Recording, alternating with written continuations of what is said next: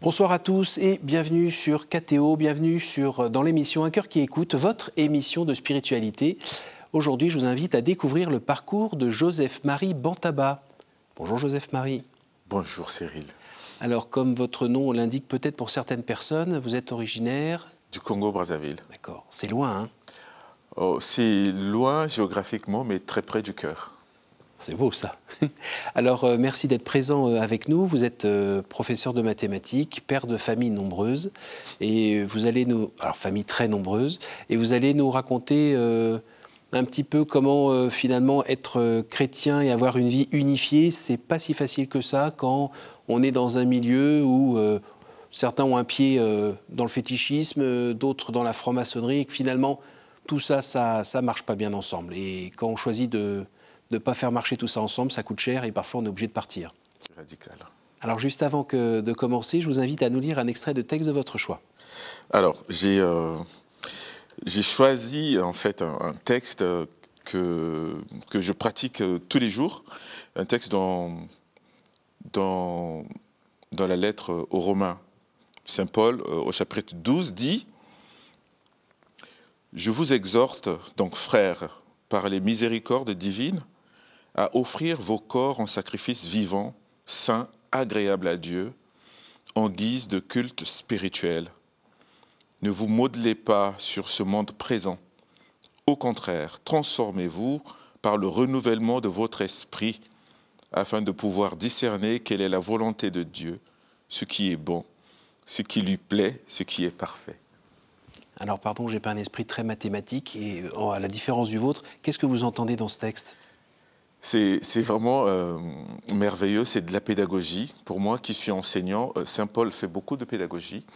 Il revient un peu euh, sur ce que le Maître nous a enseigné dans Jean 15, quand Jésus dit Je vous donne un commandement nouveau, aimez-vous les uns les autres. Il n'y a pas de plus grand amour que de donner sa vie pour ceux que l'on aime. Mm. Vous serez mes amis, vous êtes mes amis si vous faites ce que je vous commande. Saint Paul revient là-dedans en nous donner un peu euh, le mode d'emploi. Voilà, vous avez entendu ce qu'a dit le maître, voyez comment le mettre euh, en œuvre. Il faut offrir sa vie pour ceux que l'on aime. Et donc moi, je, tous les jours, j'offre ma vie, euh, je le proclame, je dis Seigneur, voici ma vie. Pendant le rite eucharistique, pareil. Quand on dit voici le corps qui vous a sauvé, moi je dis Père, en union avec ce Fils, je t'offre ma vie. Voilà. C'est pour, la recevoir. Mais Dieu est libre une fois de plus et souverain. Euh, si au moment où je lui donne ma vie, il ne veut pas me la redonner euh, sur terre, je l'accepte. Et alors ça, vous, vous l'avez découvert quand? Ça, je l'ai vraiment mystérieusement découvert dans... Euh, je, dis, j'avais, je l'ai lu, mais ça ne me parlait pas. Mmh. Mystérieusement, je l'ai découvert en, en parcourant la vie des saints en parcourant la vie des saints. Padre Pio, euh, l'été dernier, j'étais à Saint-Giovanni-Rotondo mhm. et euh, en parlant avec des frères franciscains là-bas, j'ai compris en fait c'est quoi l'offrande de sa vie. J'ai compris pourquoi. Et qu'est-ce que ça veut dire en fait? C'est pas, c'est-à-dire passer du concept à la réalité peut-être? C'est vraiment, oui, c'est vraiment euh, accueillir, accueillir Jésus qui est parole du Père. C'est dans le concret de notre vie ce qu'on aime, en fait, ce n'est pas seulement ma famille, pas seulement mes enfants, pas seulement mes étudiants, mes élèves, mais c'est euh, ce monde pour, euh, lequel le, Seigneur est venu donner sa vie. Et donc, en offrant notre vie, nous, nous imitons Jésus. Et comme il est bon, parce qu'il est dit bien par les miséricordes, de, comme Dieu est miséricordieux, il nous la redonne pour qu'on soit nous aussi euh, coopérants, co-acteurs avec Jésus dans le salut de ce monde. Alors concrètement, pour vous, ça veut dire quoi donner sa vie? Concrètement, euh, donner ma vie, c'est euh, dans, mon, dans mon service d'État. Voilà, je suis enseignant. Hum. Euh, c'est là que Dieu m'a envoyé et c'est là qu'il s'incarne dans ma vie. Donc, donner ma vie, c'est ça. Dans mon métier, je sais que je suis là aussi pour que le salut devienne une réalité. Alors, ça s'opposerait à quoi? Ça s'opposerait à, à vouloir à choisir sa vie en fait. Ça s'opposerait à ça. Choisir sa vie, euh, faire ce que l'on veut. Euh, et tout centré sur soi. Voilà, et tout centré sur soi. Oui, oui, oui. Ça s'opposerait vraiment à ça. Et l'accueil de la vie, par exemple, dans votre famille, ça en fait partie? L'accueil de la vie, dans ma famille, ça en fait partie. Mais ça reste quelque chose euh, de très complexe, parce que chacun l'accueille peut-être différemment. Chacun, ça veut dire madame Euh, alors, euh, mon épouse, c'est une sainte femme puisque c'est euh, sa prière qui m'a converti. Et euh, voilà. Et puis, donc, elle reste toujours pour moi un, modèle, un modèle de, de vie chrétienne. Oui. Et puis, il y a mes enfants qui, qui grandissent en suivant et l'exemple de leur maman et l'exemple de leur papa. Mon dernier a été baptisé ce dimanche.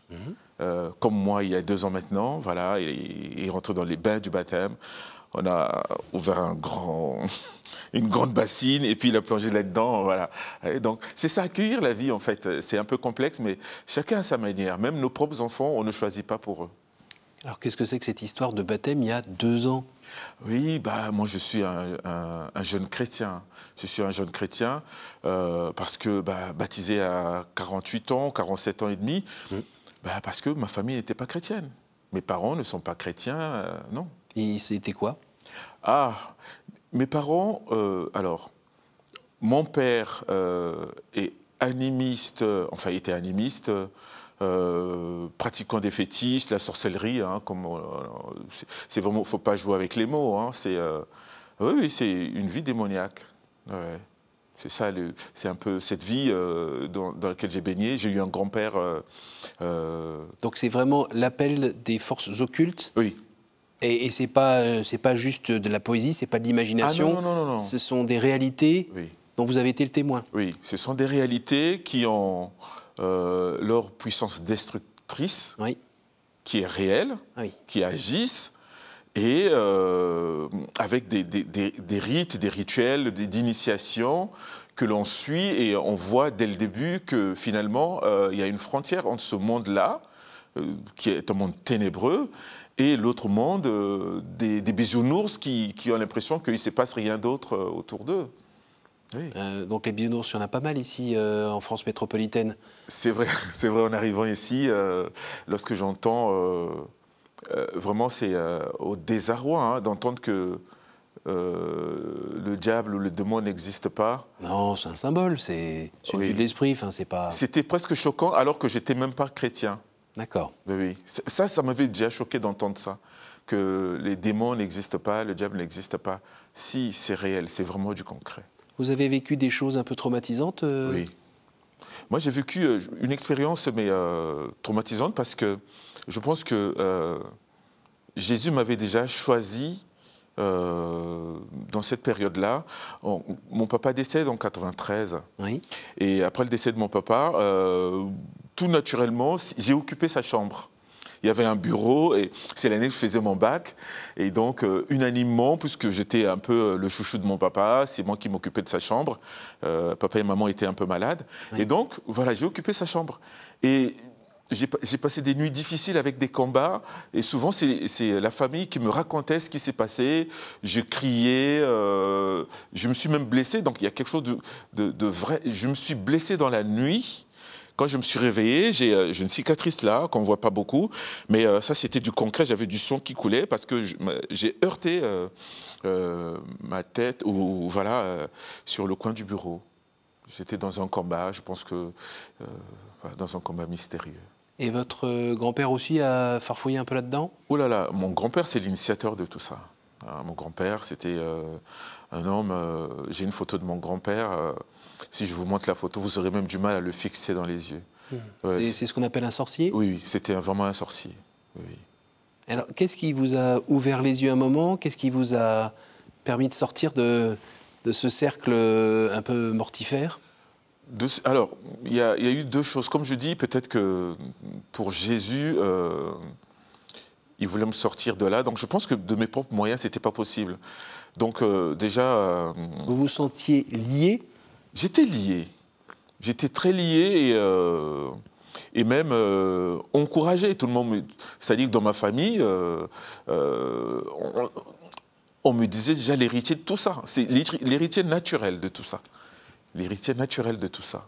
Parce que je sais pas, j'avais un esprit, euh, j'étais un enfant avec un esprit déjà très vif, très vif, et euh, peut-être que pour eux, bah, c'était euh, l'idéal. Limite la réincarnation du grand-père ou quand même pas? Ah si, tout à fait. Limite la réincarnation du grand-père, puisque mon père a tout fait pour que je rencontre mon grand-père dans mon jeune âge. Et j'ai encore le souvenir du, tête-à-tête que j'ai eu avec lui. Et il m'avait dit clairement que tu vois comme les gens me craignent, c'est comme ça qu'ils te craindront. Et c'était pas tentant d'avoir ce rôle de, cette puissance, cette aura, même par le fait de, faire peur, mais c'était vous qui aviez le, Évidemment, bon bout du bâton. Aujourd'hui, c'est un peu ce qui motive beaucoup de jeunes en Afrique. C'est le sentiment du pouvoir. Les ancêtres, les, euh, les, totems de, tradition, les gens ont l'impression d'avoir un, pouvoir, des forces surnaturelles aussi. Mais c'est vrai, c'est vrai. Mais ça nous mène à quoi? C'est-à-dire que jeter des sorts, c'est pas non plus une vue de l'esprit on peut vraiment nuire à quelqu'un en demandant aux forces occultes d'être là. Et euh, lui coller un mal de dos, euh, lui provoquer un accident. Oui, oui, oui. Et euh, lui faire perdre la tête. Moi, j'ai vu des, gens dans ma, dans ma famille, hein, dans l'entourage hein, de, mon père, qui ont une dame, donc une, une, cousine, qui avait perdu la tête, qui s'était perdue pendant des jours, et quand elle est revenue, elle ne parlait plus.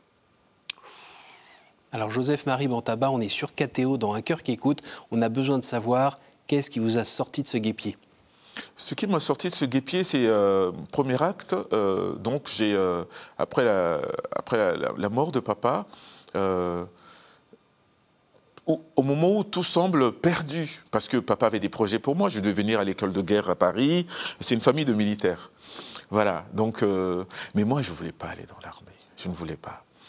Et euh, je ne sais pas, je ne priais pas, mais mon cœur disait non, pas l'armée, parce que je sais ce que ça, ça fait comme dégâts. On était en 93, il y avait déjà les prémices de la guerre civile chez nous au Congo. Mhm. Et donc je ne voulais pas aller à l'armée. Euh, mais il se trouve que je, vais à l'ambassade de France faire quelques démarches, dire mais euh, mon papa veut m'envoyer à l'armée, moi je veux plutôt aller faire des mathématiques. Est-ce que c'est possible? Et quelqu'un à, l'ambassade m'a dit euh, bah, écoute, euh, il faut que tu trouves une inscription, et puis on verra bien comment monter ton dossier. C'est la main de Dieu. Parce que je peux vous dire, j'ai eu, eu un visa pour venir en France, mon passeport était expiré, mes frères n'ont fait aucun effort pour que ça marche comme ça. Bon, déjà, la, bonne pichenette. Euh, D'accord. Et puis après? Après, ensuite, donc, euh, je suis donc déjà je suis sorti euh, du domicile familial, donc je suis sorti de, de la cuvette, euh, hmm. voilà. Et puis donc je suis arrivé à Paris, étudiant à Paris, cité universitaire, des cours à Jussieu et à et à Chevaleret, donc des cours de maths. Je, je m'épanouis en fait. Enfin, il fait un peu froid humide en novembre. Oui, c'est difficile, mais euh, je savoure déjà ma liberté. Je sais déjà que papa n'est pas là, mes frères ne pourront pas me contraindre de revenir. Et personne ne tire de fil à distance pour vous manipuler? À, distance, c'est très difficile parce que euh, tu fais des cauchemars quand même. D'accord. Puisque quelque part, on t'avait quand même commencé à t'initier, euh, ils savent comment entrer en contact avec toi. D'accord. Donc on te rappelle quand même que tu as, il y a des engagements qui t'attendent, il faut que tu viennes prendre ton poste. Ah, quelle prison? Oui, dans une prison dorée. Oui, dans une prison dorée, euh, où tu vois bien que moi j'ai un jeune frère qui, donc c'était des, jumeaux, mais il y en a un qui est mort comme ça, mystérieusement, des, maladies dans la famille. Euh. En tout cas, après la, mort de papa, euh, moi je me disais qu'on était en fait sur des étables dans un marché, il pouvait venir se servir, il n'y avait plus de protection pour nous. Et donc, euh, moi, je suis très angoissé, j'ai peur, je ne sais pas. Euh, j'ai vraiment besoin d'être protégé, mais je sais que la protection ne peut pas être ni dans la magie, ni dans la sorcellerie. Non, je sais qu'il y a une lumière quelque part dans, mon, jeune, dans mon jeune âge. Mmh. Euh, j'ai côtoyé des, amis qui étaient chrétiens, donc je savais que c'était quelque chose qui était solide. on a eu des voisins qui étaient chrétiens, qui, qui ne craignaient pas mon père. Mon père, tout le monde le craignait, sauf ses voisins-là, qui étaient chrétiens, cathos, qui ne craignaient jamais mon père. Et quand il y avait un truc de travers, il venait sonner au portail, euh, il disait à mon père ces quatre vérités. Et John lui disait, mais tu n'as pas peur de M. Bontabat Et il dit non. Et donc, quelque part, ces voisins-là étaient devenus presque des modèles pour moi. Hmm. Et donc, je cherchais, en fait, euh, où est-ce qu'ils ont puisé leur force? Et alors, à Paris, vous avez trouvé?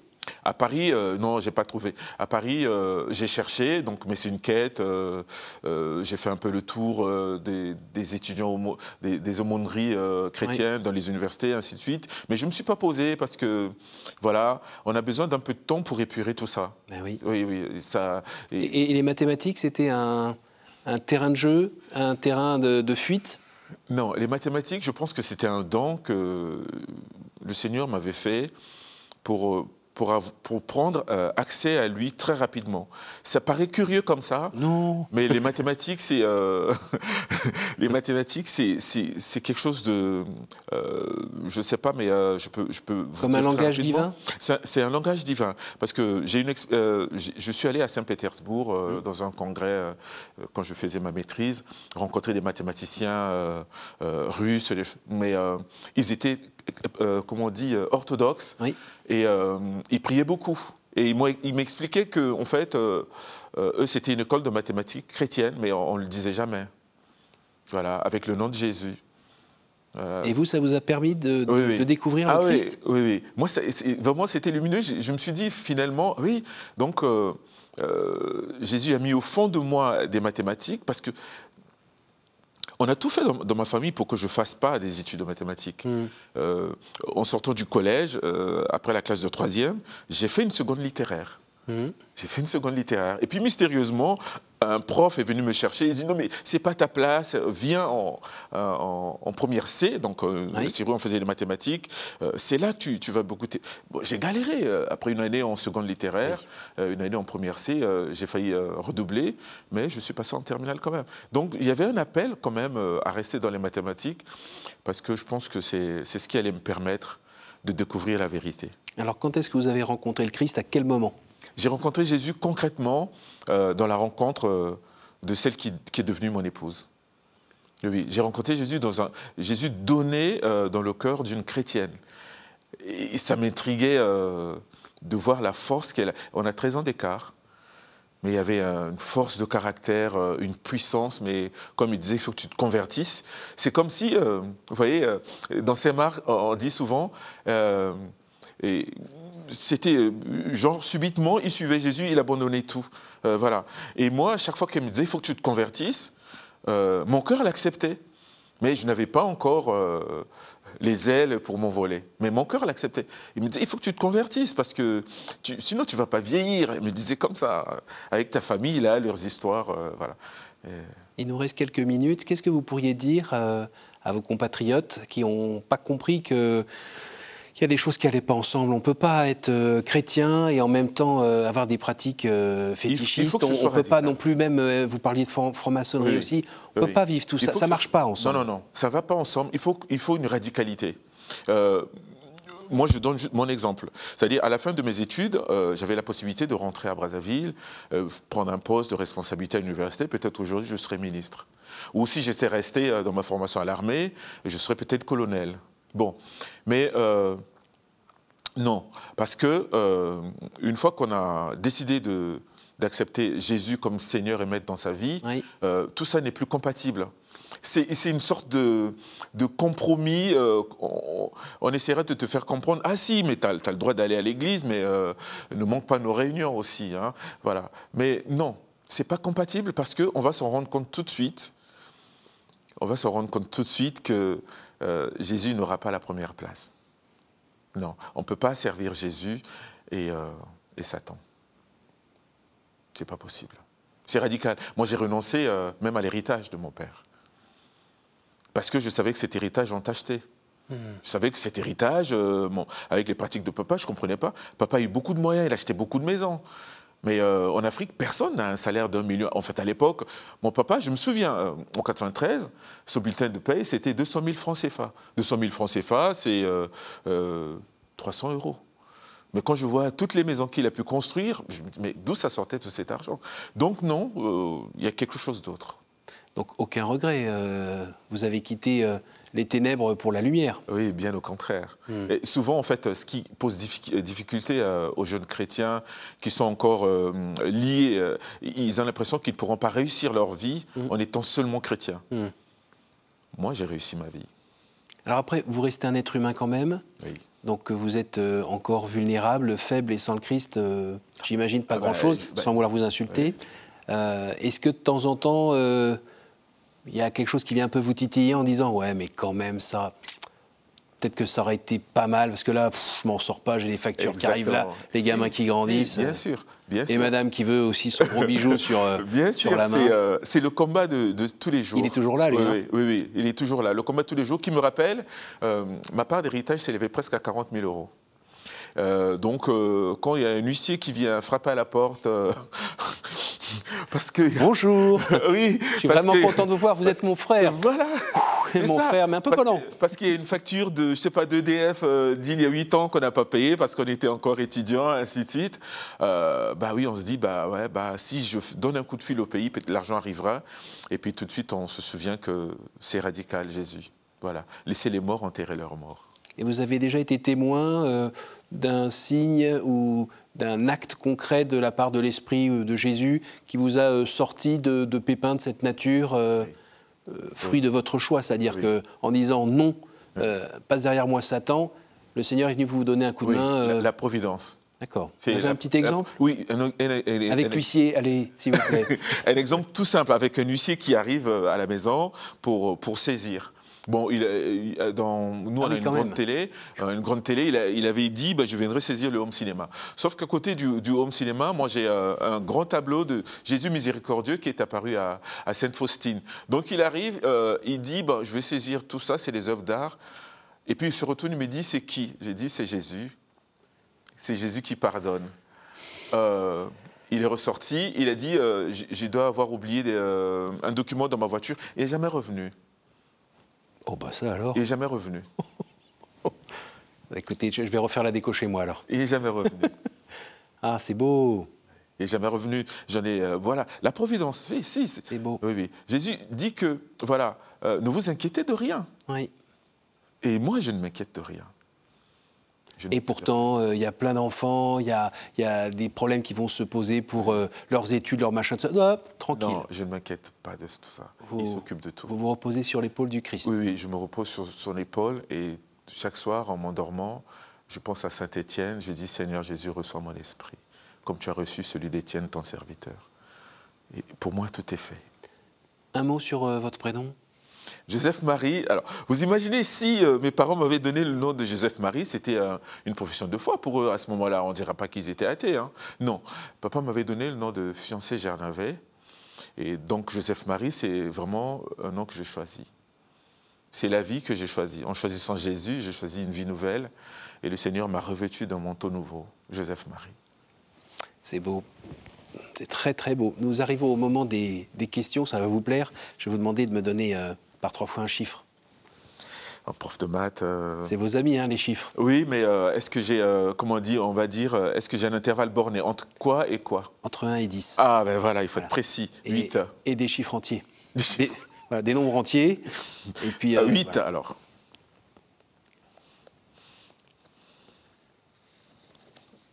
Quelle est pour vous la plus belle fête? Pâques. Pourquoi? Ben, parce que c'est euh, la naissance nouvelle de l'humanité. Chaque fois, l'humanité reçoit une nouvelle vie. À nouveau un entier décimal. euh, 3.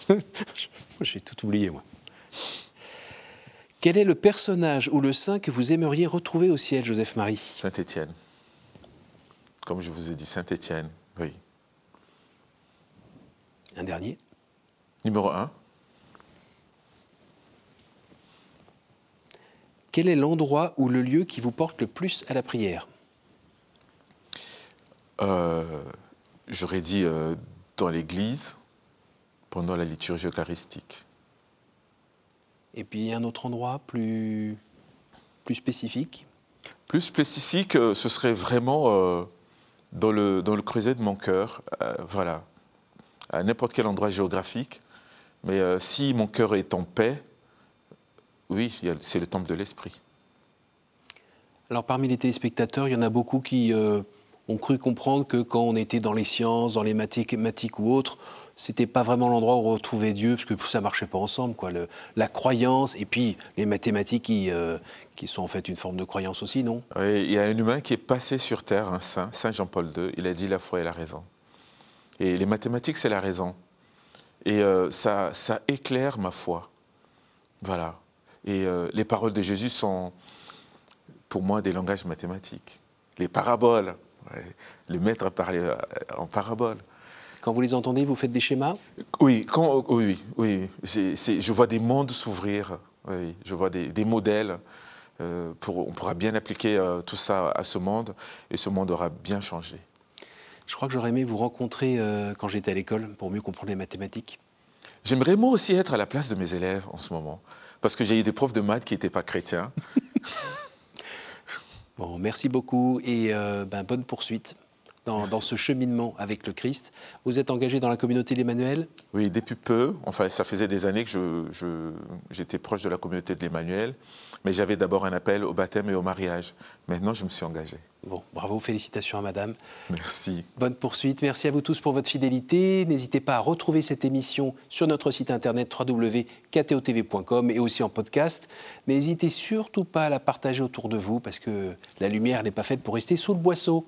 Merci à vous tous et à la semaine prochaine.